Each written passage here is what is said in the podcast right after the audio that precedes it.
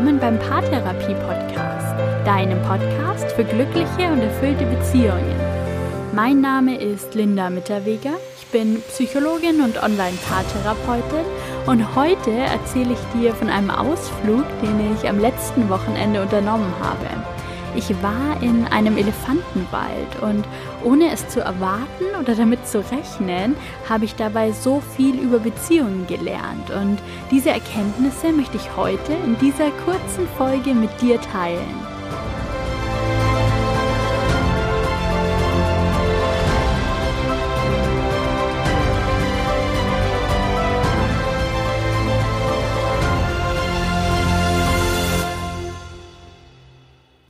Am letzten Wochenende durfte ich eine schöne und sehr besondere Erfahrung machen. Ich habe einen Elefantenwald besucht, ein geschütztes Stück Land, auf dem Elefanten, die ehemals schwer in der Tourismusbranche arbeiten mussten und Touristen hier in Kambodscha durch die Tempel von Angkor Wat befördern mussten, nun leben und ihren Lebensabend verbringen dürfen. Die Elefanten dürfen sich in diesem für sie gekauften Waldstück ganz frei bewegen. Man kann diesen Wald besuchen, kann die Elefanten dort in ihrer natürlichen Umgebung beobachten und sehr viel lernen über diese Tiere und auch über die Haltung dieser Tiere. Das Schöne ist, dass sie jetzt nicht mehr gezwungen werden, die Touristen zu unterhalten. Sie interagieren in genau dem Maß mit den Besuchern, in dem sie Lust darauf haben. Sie können sich jederzeit in den Wald zurückziehen, wenn es ihnen zu viel wird, und leben dort ein wirklich schönes und freies Leben. Warum erzähle ich dir das hier im Paartherapie-Podcast? Weil mich diese Begegnung mit den Elefanten so einiges über Beziehungen gelehrt hat. Elefanten sind außergewöhnlich intelligent. Sie haben auch mehr mit Menschen gemeinsam, als man vielleicht denkt. Sie sind nachgewiesen schlau, sensibel und sozial kompetent. Es gibt Studien, die zeigen, dass manche Elefanten sich selbst im Spiegel erkennen können. Auch in den Verhaltensweisen von Elefanten gibt es einige Überschneidungen mit denen der Menschen. Zum einen haben sie ein sehr komplexes Kommunikationssystem, das heißt, sie kommunizieren über viele verschiedene Laute, und sie drücken zusätzlich ihre Emotionen auch körperlich aus, durch ihren Rüssel, die Ohren, den Kopf und den Schwanz. Sie können einander in über eineinhalb Kilometer Abstand hören. Und das wohl faszinierendste an Elefanten ist ihre Sozialkompetenz. Sie reagieren sehr sensibel auf Veränderungen in ihrem sozialen Umfeld oder auf Gewalt.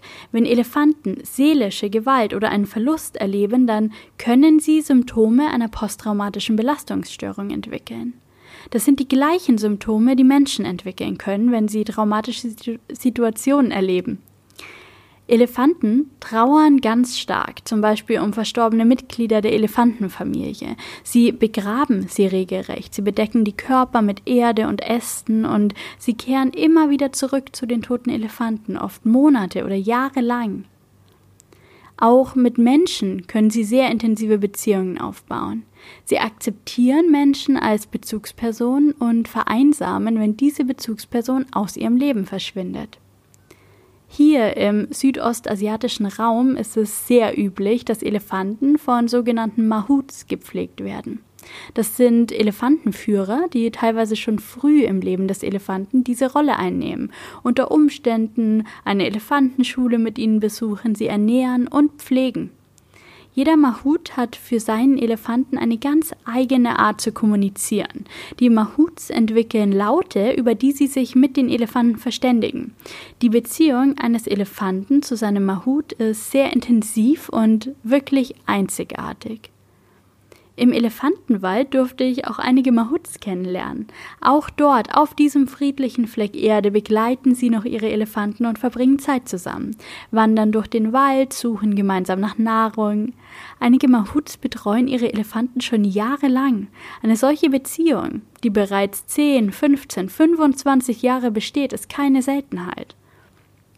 Uns wurde erklärt, dass die Elefanten an dem Wochentag, an dem der Mahut nicht in den Elefantenwald kommt, weil er einen freien Tag hat, regelrecht durchdrehen, dass sie laute Geräusche von sich geben, sich von niemand anderem beruhigen lassen, dass sie nach dem Mahut rufen und ihn regelrecht vermissen.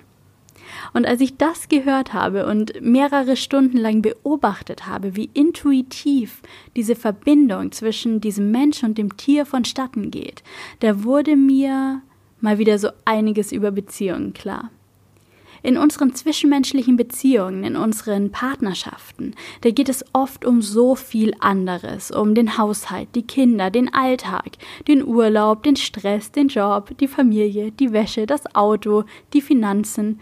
Ich könnte noch ewig so weitermachen, aber ich mache hier einen Punkt. Worum es viel zu wenig geht, ist die Verbindung, die wir zueinander haben. Was wir füreinander sind, wer wir füreinander sind dass wir nicht selbstverständlich füreinander sind, sondern miteinander sein wollen, dass wir uns an jedem Tag entscheiden, unser Leben zu teilen, unsere Zeit zu teilen. Zwei Menschen, die in einer Partnerschaft sind, unterscheiden sich doch im Kern nicht so sehr von einem Elefanten und seinem Mahut.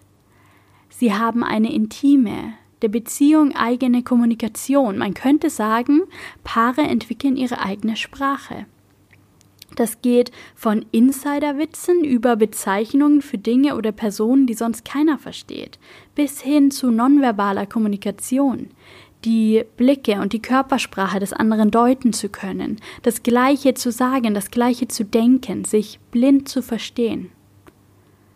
Sie haben den Wunsch, ihr Leben, ihre Lebenszeit gemeinsam zu verbringen. Für so viele Menschen sind die gemeinsam verbrachten Stunden das Wichtigste, der gemeinsame Feierabend, die Wochenenden, die freie Zeit im Urlaub. Sie vermissen einander, wenn sie sich nicht sehen können. Ich arbeite so viel mit Paaren in Fernbeziehungen. In keiner anderen Beziehungsform wird das Vermissen des Partners so deutlich. Aber vielleicht kennst auch du es aus deiner Beziehung, den Partner zu vermissen, wenn wir einige Stunden oder Tage, vielleicht auch mal Wochen getrennt voneinander verbringen. Ihre Beziehung beruht im Kern auf Freiwilligkeit. Es gibt zwar sicher noch viele Elefanten, die unfreiwillig und in Gefangenschaft bei Menschen leben, wenn ich jetzt aber über die Elefanten spreche, die ich am Wochenende kennenlernen durfte, so sind diese frei Sie leben auf einem freien Stück Land, das mehr als großzügig bemessen ist und auf dem sie Nahrung, Wasser und alles, was sie zum Leben benötigen, finden. Dass die Mahuts noch immer bei ihnen sind und täglich Zeit mit ihnen verbringen, liegt zum einen daran, dass der Elefantenwald dazu dient, den Elefanten einen sicheren Ort zu schaffen, aber auch Arbeitsplätze zu schaffen bzw. zu erhalten. Die Elefanten sind dort nicht auf die Pflege ihrer Mahuts angewiesen. Sie können sich selbst Nahrung suchen und sich somit selbst versorgen. Auch an den Tagen, an denen der Mahut frei hat und nicht zum Elefantenwald kommt, sind die Elefanten versorgt. Auch an solchen Tagen mangelt es ihnen an nichts. Und doch sind sie an solchen Tagen aufgebracht und vermissen die Gesellschaft ihres Mahuts. Und das ist doch wieder sehr übertragbar auf den Menschen. In der heutigen Zeit ist es möglich, sich selbst zu versorgen. Wir brauchen keinen Partner mehr, der uns finanziell oder sozial absichert. Single zu sein ist mehr als anerkannt. Wir sind nicht auf eine Partnerschaft angewiesen. Viele Menschen wollen aber in einer Beziehung sein, gerade in einer Beziehung mit ihrem spezifischen Partner. Die Beziehung beruht auf Freiwilligkeit, auf dem Wunsch, Zeit zu verbringen, sich auszutauschen, miteinander zu sein. All das geht in uns vor, all diese Wünsche und Vorstellungen hegen wir, weil wir soziale Wesen sind, weil wir empathisch sind, sensibel. Aber wir sind auch gestresst, mit den Gedanken woanders, den Erwartungen anderer Menschen ausgesetzt, damit beschäftigt, den Alltag zu meistern, von externen Zielen geprägt, wollen zum Beispiel gefallen oder es anderen Menschen recht machen, arbeiten auf Ziele hin, die uns von uns selbst und der Beziehung ablenken. Wenn wir verstehen, was unsere Beziehung im Kern ausmacht, wie intim diese Bindung zwischen zwei Menschen ist und vor allem anderen, dass wir sie freiwillig eingehen, dann ändert das vielleicht etwas im Verständnis, das wir für unsere Beziehung haben, für unseren Partner, für unsere Verbindung. Vielleicht verändert es unser Anspruchsdenken, vielleicht gelingt es uns, uns wieder auf den Kern zu fokussieren, auf die Verbindung zwischen zwei Menschen und diese wieder in den Fokus zu rücken, dieser wieder den Stellenwert zu geben, den sie verdient und braucht.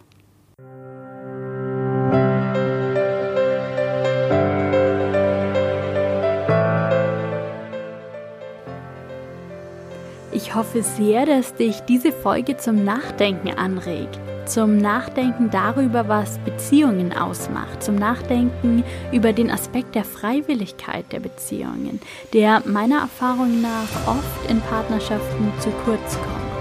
Wenn du möchtest, teile deine Erkenntnisse zu diesem Thema gerne mit mir. Ich freue mich, von dir zu hören. Über eine Bewertung bei iTunes oder auch per E-Mail an linda.psy-on.de. Ich wünsche dir einen wunderschönen Tag, mach's gut, lass es dir gut gehen und bis bald. Deine Linda.